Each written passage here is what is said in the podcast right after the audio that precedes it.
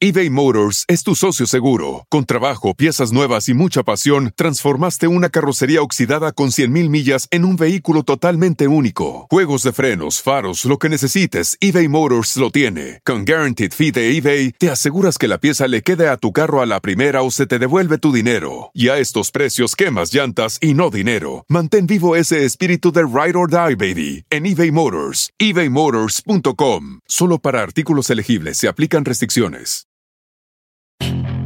Puedes hacer dinero de manera difícil, como degustador de salsas picantes, o cortacocos, o ahorrar dinero de manera fácil con Xfinity Mobile. Entérate cómo clientes actuales pueden obtener una línea de Unlimited intro gratis por un año al comprar una línea de Unlimited. Ve a es.xfinitymobile.com. Oferta de línea Unlimited gratis termina el 21 de marzo. Aplican restricciones. Xfinity Mobile requiere Xfinity Internet. Velocidades reducidas tras 20 GB de uso por línea. El límite de datos puede variar.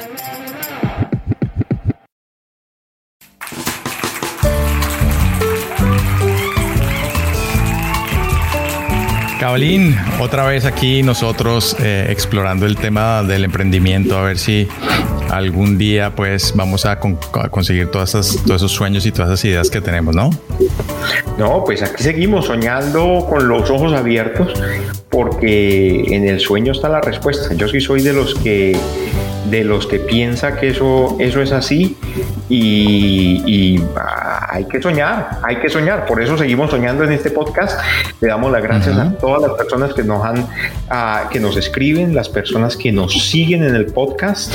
Oiga, le traigo un tema hoy de culinaria. Usted, a usted, le, de a usted le culinaria. gusta la buena mesa, si, si mal no, no Sí, sí, sí. Me gusta, me gusta todo lo bueno, ¿para qué? Sí, es verdad. No, sí, sí, a usted le gusta. Pero ¿a quién la- no, Cabalín? ¿A quién no? ¿A quién no? Mire que, ¿sabe qué? Eso que usted acaba de decir es bien interesante, porque yo la otra vez estaba mm, eh, viendo a un famoso, a un famoso presentador de televisión y él decía, yo no soy una persona de comida, no me gusta. Y la, persona es súper exitosa, eh, una persona muy talentosa, una persona que pues uno diría le disfrutaría la buena mesa. Él decía, no, a mí, a mí la, la comida no me, no me interesa. A mí la comida no me interesa. Así que, y- miren, no, no todo el mundo, uno pensaría que a todo el mundo le gusta la comida, pero no, no todo el mundo es de comida. Pero bueno, De acuerdo.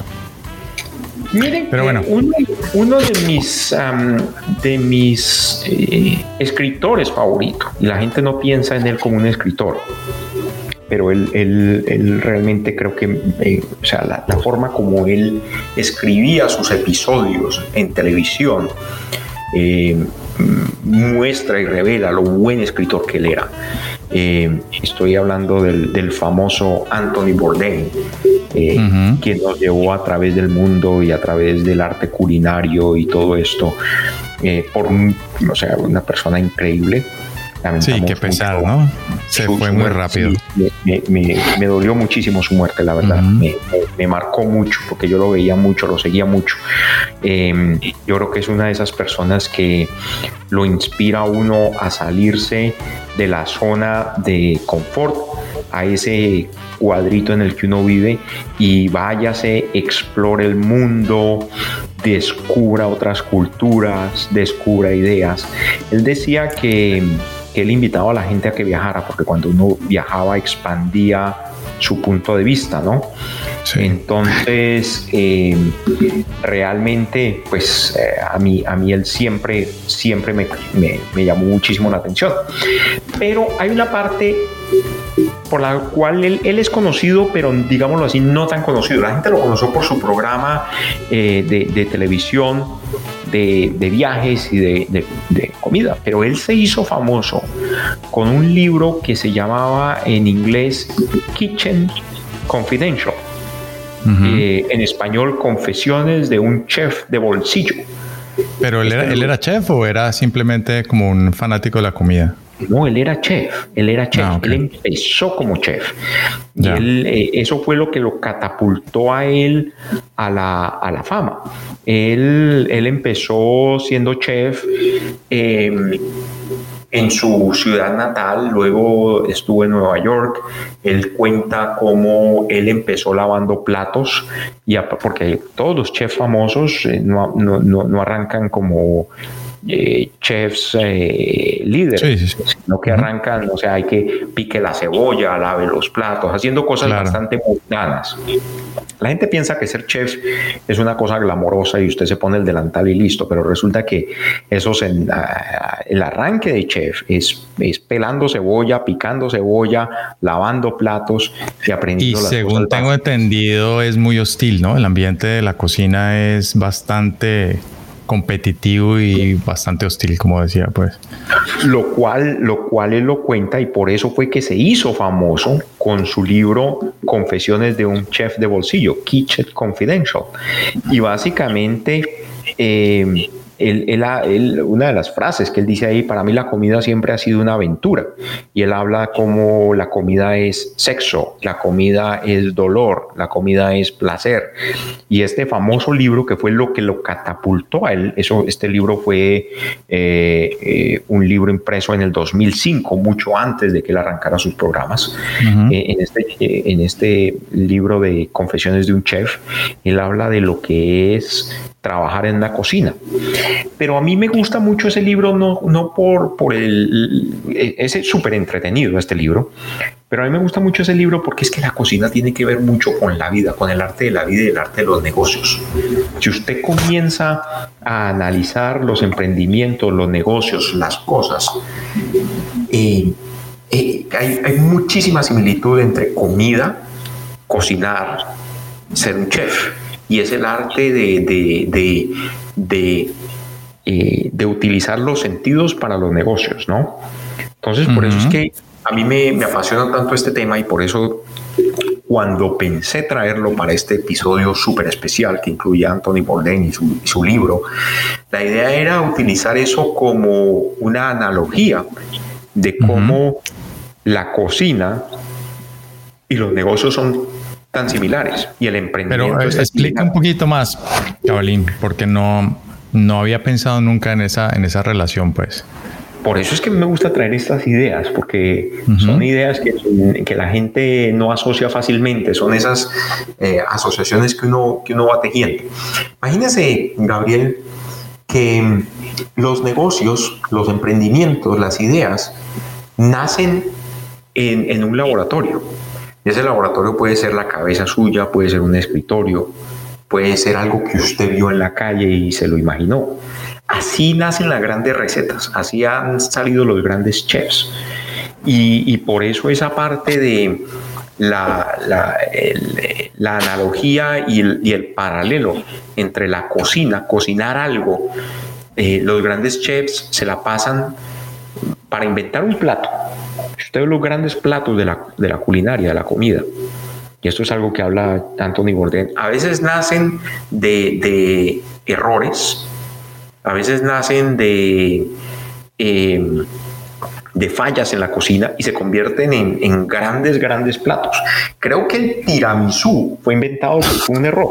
El tiramisú no, no, no, no era un, eh, un, una receta, fue un error que, que salió eh, durante eh, una, comida de un aristócrata de estos eh, italianos y, terminó siendo un postre y hoy en día es uno de los postres más conocidos en la culinaria tanto italiana como no italiana. Pero volviendo al tema del emprendimiento, de las recetas y de los negocios, la cocina tiene eso, tiene primero, usted empieza los negocios picando cebolla, usted empieza los negocios eh, haciendo las cosas que no quiere hacer. ¿sí? Eh, cuando estamos hablando de emprendimiento. Es que la gente se imagina que montar un negocio es usted es el presidente de la compañía, inmediatamente tiene una gran oficina y, empiezan a, llegarle los contratos y, el éxito. Y resulta que, lo, que para llegar hasta allá le toca empezar lavando los trastos, los trastes de la cocina removiendo la grasa de las cosas. Y así es que se aprende eh, en los grandes negocios y salen las los grandes emprendimientos. Y esto es algo que yo llevo muchísimo tiempo pensando, Gabriel. Caballini, ¿usted cocina? Haciendo un paréntesis. Yo, cocino muchísimo, yo cocino muchísimo. Para mí la cocina es un, un, un sitio de, de quitarme el estrés y de creatividad. Y por eso es que le estoy trayendo este tema hoy, para, que, para, para sacar esa parte de usted que es una persona bien creativa. Mire las asociaciones. Por ejemplo, cuando usted empieza a crear, ¿cómo crea usted? ¿De dónde salen, de dónde salen sus ideas? Y antes de que me responda, vamos a encontrarnos después de esta pausa comercial para que nos cuente eso.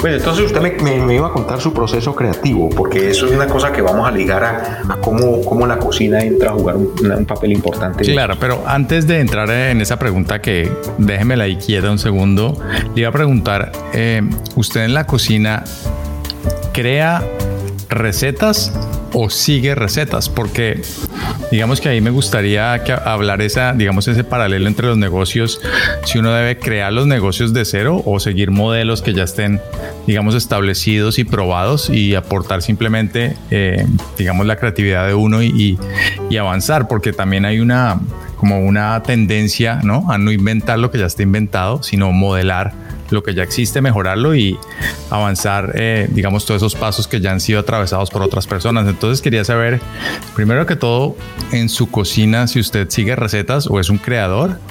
Y de esa misma manera en los negocios, eh, si de la misma manera uno debe crear de cero o seguir algún modelo que ya esté probado con éxito, pues. Yo hago tres cosas. Yo hago mis propias recetas, me las invento, experimento, sigo recetas y la tercera es un híbrido. Cojo recetas y las modifico. Entonces una receta lleva tomates y digo, bueno, ¿y qué pasa si reemplazo el tomate con esto? Con pimentón. Y empiezo a cambiar la receta. Y a veces salen unas cosas horribles, unas cosas que, mm, mm, mejor dicho, eh, hablando de, ese, tema es para otro, para otro episodio. Pero a veces salen unas cosas que uno se queda aterrado, extraordinario porque es que eh, cuando usted empieza a mezclar ingredientes y comienza a, eso es química, ¿no? Entonces usted comienza a sacar unas cosas rarísimas y a veces que jamás se imaginaría y terminan siendo buenísimas. El problema que yo tengo a veces es que como, como me emociono tanto con el proceso de la mezcla y de proceso y todo, luego ya no me acuerdo qué fue lo que hice. No me acuerdo cómo fue que me metí por ese, por ese callejón y salí al otro lado pero siempre la saco y a veces salen cosas muy, buenas, a veces salen cosas muy malas, lo cual conecta perfecto con lo que usted acaba de decir de los negocios. Usted cuando empieza un negocio, usted puede seguir, están las franquicias, ¿sí? que básicamente usted compra el modelo y lo repite, lo, lo copia, lo repite y paga unos derechos. Está su propio su propia idea que la desarrolla. O está una tercera que es, usted ve cómo alguien tiene ya montado un negocio, coge su propia idea, la mezcla con ese negocio y mezcla la logística y la operación con la idea suya. Y, lo bueno y lo interesante de los tres modelos es que no son camisas de fuerza. Usted puede llegar a implementar un emprendimiento de manera exitosa eh, utilizando cualquiera de esos tres modelos. Sí, o inclusive una mezcla de los tres, porque yo creo que también son como etapas donde hay etapas donde uno tiene que arrancar de cero, hay otras etapas donde uno empieza a inspirarse y a modelar y, y hay otras donde empieza a mezclar, ¿no? Yo creo que es algo muy parecido, muy parecido. ¿Usted cómo crea? ¿Cómo, ¿Cómo empieza su proceso creativo? Estamos hablando de que la cocina es un proceso creativo en el que uno se mete y empieza a hacer cosas y comienza a organizar cosas. ¿Qué, qué, ¿Cómo es su proceso creativo? ¿Cómo arranca usted? Pues Cabalín, mire, ahí, ahí en, mi proceso, porque además yo también estoy metido en un trabajo, digamos, creativo, un poco más enfocado hacia, hacia la parte de video y diseño gráfico. Eh, y digamos que ha atravesado todas las instancias. La que menos productiva es, es arrancar con, el, con la página en blanco, pues. Por lo general, cuando intento arrancar con una página en blanco, me termino estrellando, pues. Eh, lo que a mí me da más eh, resultado es, es eh, eso, modelar, es empezar a, a ver, digamos, temas similares de lo que necesito diseñar o hacer eh, empezar a ver tendencias y, empieza ahí, digamos, en mi cabeza a combinarse, eh, pues todo como unir esos puntos, por ponerlo de alguna forma, ¿no? Y, y, eso en ningún momento, pues quiero decir que es copiar, porque no, la idea no es copiar nada que exista, pero sí, sí yo considero que, digamos, la creatividad y la inspiración lo tiene que abordar a uno trabajando. Entonces, mientras más eh, horas le meta uno a ese proceso de, de mirar, leer, oír, ¿no? Al final van como que eso va alimentando ese botoncito adentro que uno tiene de la creatividad y van apareciendo pues ya las imágenes y las los conceptos que después uno lo va digamos desarrollando. Eh, pero por lo general arranca con un proceso de, de, visualización de, otras ideas y, y digamos que no tiene que ser exactamente del mismo tema. Es decir un, diseño gráfico no solamente tiene que buscar la inspiración en un diseño gráfico, pero se mezcla con, puede ser con una canción o con, o con un paisaje o con, ¿me entienden? No, es, es, como una mezcla de, digamos, de formatos que al final pues lo lleva a uno a crear algo distinto, pues.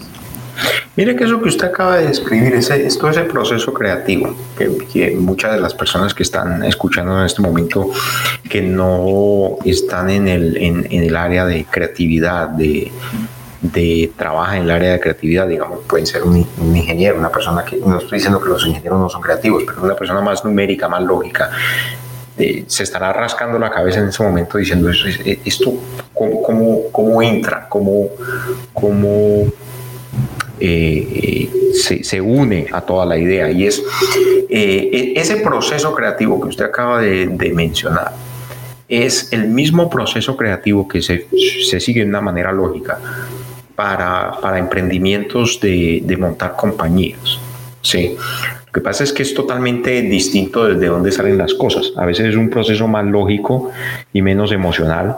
El proceso creativo tiende a ser un poco más emocional pero es, es todas esas cosas que es utilizar los sentidos y eso en la cocina es básico y eso lo hablaba Anthony Bourdain, cómo utilizan los sentidos, las texturas, los olores, los aromas eh, y la asociación con la vida y los emprendimientos.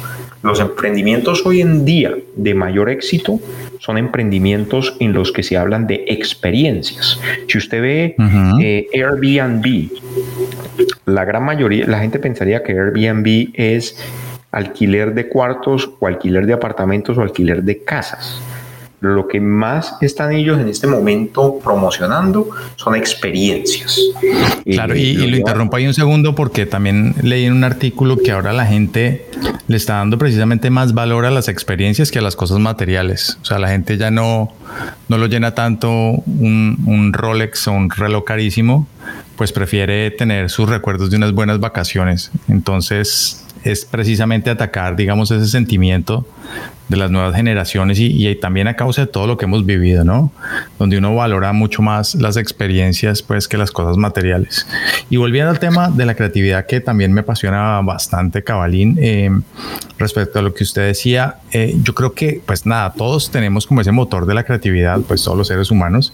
Obviamente hay gente que lo desarrolla más que otra, pero lo que uno siempre tiene que tratar es de buscar estímulos que, son, son esas cosas de las que hablamos, que le empiezan a usted a aprender esos bombillos en su cabeza que al combinarse, pues logra crear cosas. Y eso me acuerda de, un, de, un, de una historia que espero no, no contarla mal, eh, que hace bastante. Em, de que estaba Pablo Picasso pues ya en su en su vejez en un restaurante tomándose un café y estaba rayando una servilleta eh, mientras se terminaba el café. Y llegó una señora y lo abordó y le dijo, ah, maestro Picasso, eh, ¿usted me puede regalar esa servilleta? Entonces Picasso le dijo, pues claro, pero no se la puedo regalar, se la puedo vender. Y la señora le dijo, ¿y cuánto me va a vender esa servilleta? Le dijo, 20 mil dólares. Entonces el hombre le dice, la señora le dice, pero 20 mil dólares, si, si esa lleva rayando la servilleta dos minutos. Entonces el hombre le dice, no, yo llevo rayando esta servilleta 50 años, ¿no? Porque ese es el resultado, pues, de toda una carrera, ¿no? Que se traduce en ese, en ese producto final Y es un poco, es un poco eso, es el desarrollo ¿no? de la creatividad que al final, si uno logra estimular hasta tal punto ese motor del que hablo, pues el resultado al final de la práctica pues es, es muy valiosa, ¿no? Esa, esa, historia que usted acaba de contar de Picasso, esa anécdota, es, es, una anécdota bellísima, bellísima, porque habla de cómo el trabajo de uno no arranca el día que uno se sienta y saca el emprendimiento. Uno arranca a crear y a generar esas ideas a través de la vida. Cuando llega y monta la gran compañía, la gran idea, el gran negocio, eh, lo que uno quiere hacer en la vida, no apareció de la noche a la mañana. Eso tiene una historia y la gente no cae en cuenta de eso. Usted se ha venido preparando 20 años, 15, 35 años, 40 años, 50 años hasta que la monta. Sí, y, es ahí.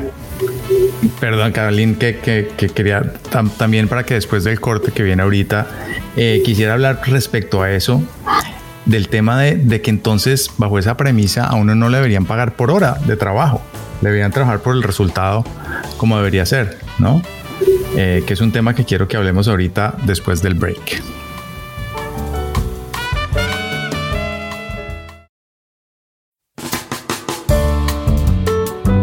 Bueno, Cabalín, entonces regresamos con el tema que, me parece bien interesante, ¿no?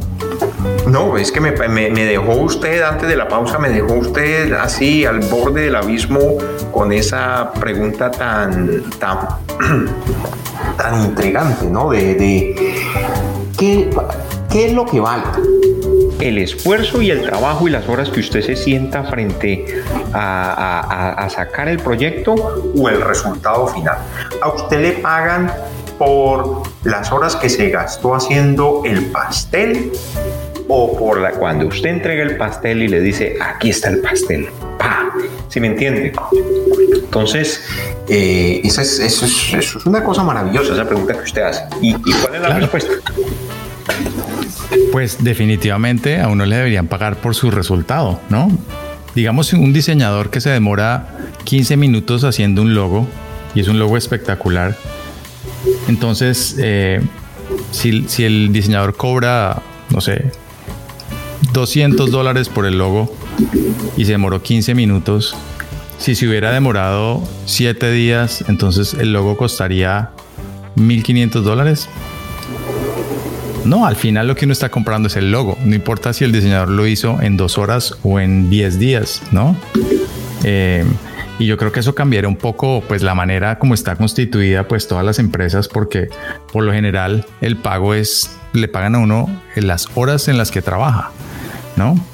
y al final pues el valor no está en cuántas horas trabaja porque además pues todos sabemos que la gente llega, se toma un café, se sienta y las verdaderas horas productivas pues están lejos de ser las ocho horas que en teoría uno le están pagando, ¿no? Mire, eso, eso que usted acaba de decir es el gran debate, ¿no? Es el gran, es la, la gran, porque y, la semana pasada, hace un, hace un, dependiendo cuando usted descargue este, este episodio, va a ser la semana pasada o va a ser varias semanas atrás. En el periódico, eh, el New York Times, salió un artículo eh, de un español hablando de cómo los españoles deberían cambiar sus horarios y causó muchísima controversia.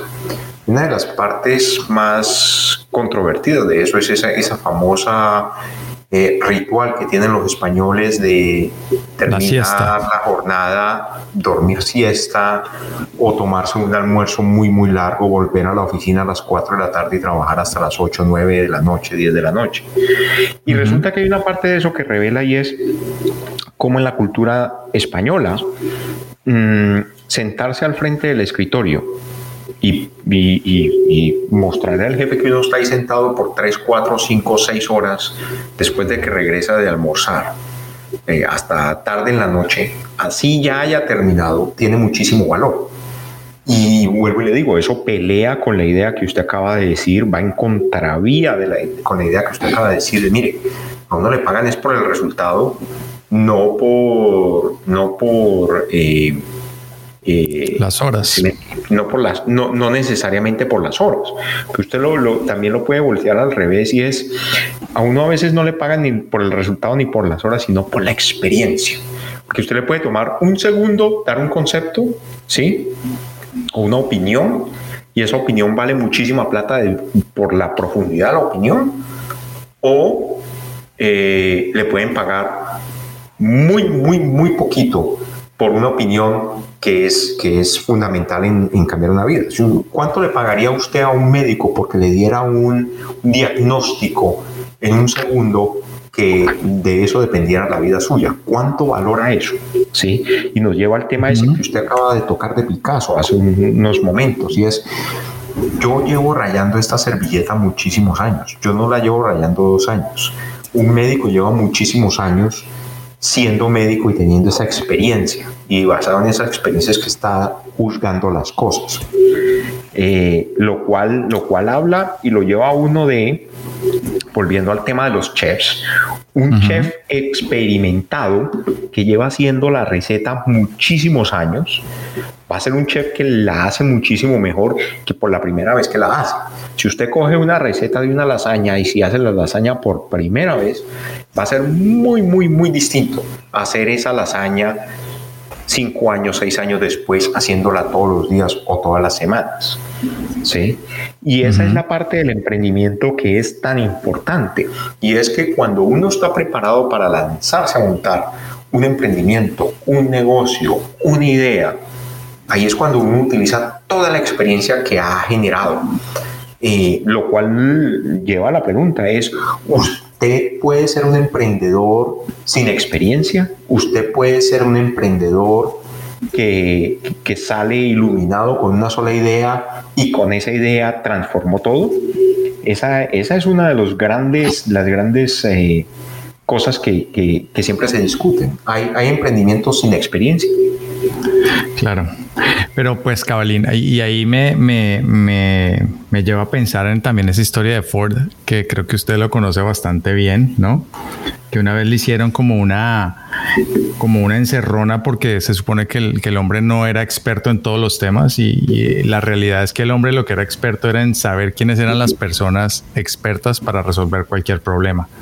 Y a eso es lo que me refiero, o sea, más que uno tener en, los emprendimientos que saber de todo, de cómo hacer todo de la mejor manera posible, eh, yo creo que el, el, principal desarrollo que un emprendedor debe tener es saber cuál es la persona mejor capacitada para contratar, para manejar cada uno de los temas que uno necesita que se desarrollen pues de la mayor, la mejor manera posible. Entonces yo creo que en vez de tratar pues de ser experto en todos los temas, es tratar de desarrollar digamos ese talento de conseguir a la persona perfecta para cada tarea, ¿no? El, el, famoso insider, el famoso, la persona que sabe eh, como se dice tan popular en, nuestro pueblo, sabe dónde es que ponen las garzas, ¿no? Sabe dónde es que está esa cosa que se necesita. Y al final del día, ese es, ese cuando usted va de turismo a un sitio, usted le paga el guía no, no, no eh, basado en, en cómo se ve el guía, sino que el oriente. Usted le está pagando al guía por la experiencia, porque ese guía ya ha recorrido ese camino y lo va a llevar y no lo va a dejar perder. Y ahí está la, diferencia entre el guía y usted. De otra manera, las personas no, no, utilizarían guías. Sí, y digamos que ahí, ah, de acuerdo, y, ese digamos que eh, ha sido uno de los, de, los, de los problemas que yo he tenido, siempre he tratado yo de hacer todo yo solo, pues, ¿no?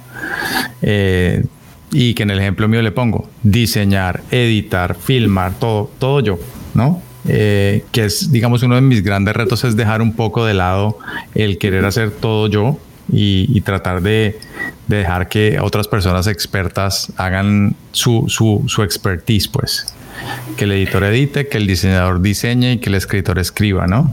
Que va a ser mejor a, ese concepto del todero que, que, yo creo que también uno está un poco acostumbrado pues de, por del país donde venimos, ¿no? De, de, Colombia donde uno le toca aprender a bandearse de todo para sobrevivir, ¿no?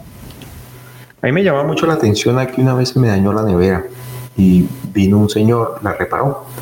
Y cuando la terminó de reparar le dije, vea, el, el la, hielera, la máquina de hacer hielos también eh, está fallando porque no me la mira. Él me dice, yo soy experto en neveras, yo no soy experto en la máquina de hielo. Hieleros. Yo le puedo recomendar a una persona que sabe de arreglar la máquina de hielo, pero yo, yo solamente me concentro en la nevera. Entonces ahí está la cosa, es el, experto, eh, lo cual usted y yo no estamos muy acostumbrados y como usted lo dice en nuestros países uno tiene que ser experto en todo, especialista en nada. Hablando de, ese, de eso, eh, eso tiene una ventaja, ¿no? Cuando uno, cuando uno sabe un poquito de todo, pues uno puede guiar a otras personas también, ¿no? O uno sabe lo que le están trayendo a venderle y poderlo y saberlo evaluar desde un punto de vista que es muy distinto a si usted nunca ha tenido esa experiencia. Pero siempre va a haber, cuando usted hace de todo un poquito, siempre va a haber una persona mucho mejor que usted en un área determinada, porque usted es no es bueno en nada y hace de todo. Y entonces ahí es cuando hay que saber aprovechar las cosas. Una Así cosa, es, hablando del libro de, de Bourdain, y esta parte cae hablando de los expertos y del valor de saber cómo es que funciona el universo y del, del, del, del, insider, como dicen en inglés, de ese, ese, ese, esa, ese conocimiento profundo de algo. Él dice, yo nunca pido pescado los lunes. Y eso lo escribió en, su libro en 1999, Kitchen Confidential. Yo nunca pido pescado los lunes. Y él explicaba que la razón por la cual él nunca pedía pescado los lunes en un restaurante cuando iba a comer, obviamente él sabía, ¿sí? Como chef, cómo es que funcionan las cocinas. Decía que generalmente los restaurantes ordenan los ingredientes el jueves, los jueves, para el fin de semana. Entonces el pescado el lunes está viejísimo. El pescado llega el jueves, se vende viernes, cocinan jueves, viernes, sábado, algunos restaurantes domingo. Ya el lunes si queda algo, está viejísimo. Entonces decía, pero yo creo que está, pero, pero entonces peor el miércoles, porque si llega el jueves. Ya, el miércoles no hay nada, ya, el miércoles no hay. nada de los miércoles muchos restaurantes cierran. Muchos, muchos restaurantes ya han cerrado. Entonces, ahí para finalizar este episodio de hoy que empezó con culinaria, que habló de Anthony Bourdain, que nos llevó por toda la parte de la creatividad y de la importancia de la experiencia y de valorar la experiencia y esa anécdota suya de Picasso maravillosa. Eso es, esa es la vida. Si usted sabe cómo, a qué horas, cuando llega el pescado al restaurante, usted sabe cuándo lo va a pedir más fresco. Cuando usted sabe en un negocio qué es lo que le va a llevar al secreto del éxito, es cuando usted pide pescado. Así que con esto cerramos este episodio el día de hoy. Los invitamos a que nos sigan, bajen se suscriban, bajen los episodios totalmente gratuitos y nos vemos en la próxima, guerrero. De acuerdo, ¿y el libro recomendado de hoy es? El libro recomendado hoy es Confesiones de un chef de bolsillo. Es de Anthony Bourdain. Un súper, súper libro muy entretenido en inglés. Si lo quieren leer, se llama eh, Kitchen Confidential. Anthony Bourdain, el famoso chef. Perfecto. Nos vemos en la próxima.